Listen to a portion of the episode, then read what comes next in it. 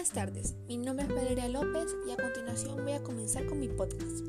Las obras de las que vamos a hablar son Caricia de Gabriela Mistral y No culpes a nadie de Pablo Neruda. En la de No culpes a nadie, su autor fue Pablo Neruda. Nació en Parral, Chile, el 12 de julio de 1904.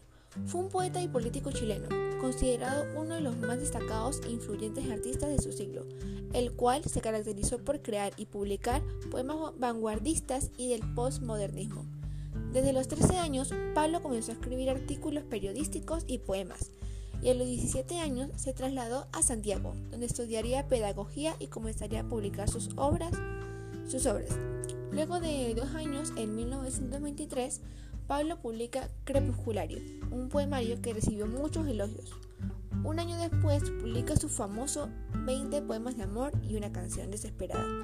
Y ya en 1927 inicia su carrera diplomática sirviendo en varios países de Asia, Europa y América.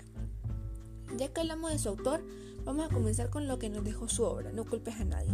Nos transmite la idea de hacernos cargo del rumbo de nuestra vida. Pienso que el título del poema refleja el hecho de que uno mismo haga cargo de sus, se haga cargo de sus decisiones en la vida sin culpar a otros, ya que nosotros elegimos actuar de una determinada manera en diferentes situaciones que a pesar de las dificultades hay que hacernos responsables de nuestros actos sin poner excusas y que no hay que culpar a otros por nuestros problemas o situaciones personales difíciles que nos tocan vivir. La fuente es presi.com y los recursos literarios de la obra es la hipérbole, la metáfora, la ánfora y la alegoría.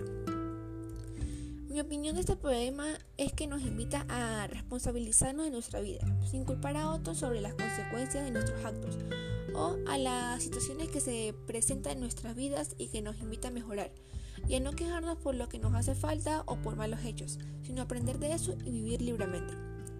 Ahora hablemos sobre la obra Caricia de Gabriela Mistral. Ella fue una destacada poeta, diplomática, feminista y pedagoga chilena una de las principales figuras de la literatura chilena y continental. Fue la primera latinoamericana y hasta el momento única mujer iberoamericana premiada con el Nobel. Ganó el Premio Nobel de Literatura en 1945. ¿Qué es lo que quiere decir este poema? Familia es un elemento importante en la poesía y que siempre ofrece infinidad de opciones en función del tipo de poema que se escribe el estilo del autor y sobre todo de quien escribe. Por lo más relevante es que dentro de la propia familia la madre es un elemento muy importante, fuerte y que determina en muchos casos la visión de la maternidad del poeta o la poeta, además de aportar mucha información acerca del escritor. La poeta adora a su madre y el llenarla a besos es una demostración de ese amor, de la misma forma que la abeja busca aliento en la flor. Ella observa a un niño y como éste toma leche de los pechos de su madre, en su regazo y de manera tranquila, sintiéndose protegido. La madre solo tiene ojos para su hijo. La imitación del pequeño de lo que hace la madre es constante, pero para ella solo existe su hijo y la protección de éste. Al final del poema, estamos en ese momento en el que hay una pérdida de la madre, que no está presente de manera física en su vida y su recuerdo se va perdiendo poco a poco. Sin embargo, para la poeta la pérdida no es tal porque su recuerdo no esté presente a través de lo que ve con sus ojos, los paisajes, el cielo y el mar.